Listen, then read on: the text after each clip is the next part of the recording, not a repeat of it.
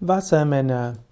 Wassermänner sind Naturgeister, Wassermänner sind Elementarwesen. Wassermänner sind die männlichen Wassergeister. Es gibt viele Sagen, Mythen und Märchen, wo Wassermänner vorkommen.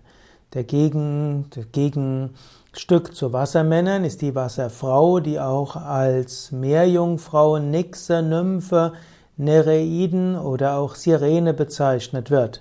Es gibt dazu auch noch Brunnenfrauen.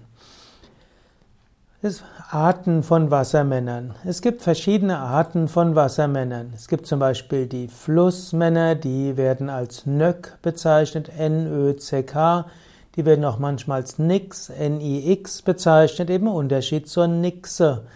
Oder es gibt des äh, Weiteren auch den Meermann, der eben an dem Meer lebt. So gibt es zum Beispiel den friesischen Ecke Neckepen, E-K-K-E, neues Wort N-E-K-K-E-P-E-N-N und der wird meist als alter Wassergeist angesehen.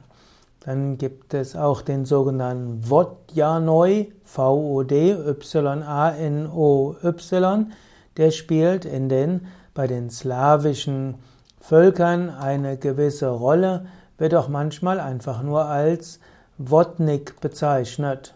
Ja, dieser äh, Wassermann der slawischen Mythologie ja, wird manchmal als gutmütig, manchmal auch als weniger gutmütig angesehen. Manchmal wird er als schelmenhaft angesehen und manchmal als sehr freundlich.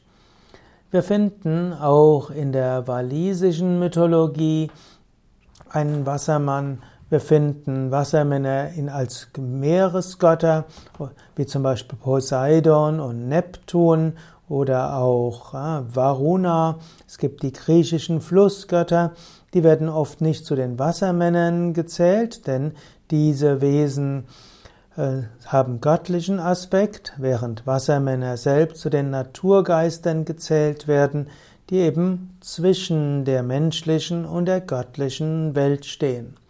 Wenn du an einem Gewässer bist, stimme dich auf das Gewässer ein. Vielleicht spürst du dort eine Nymphe oder auch Undinen. Vielleicht spürst du auch eine männliche Kraft, den Wassermann des Gewässers.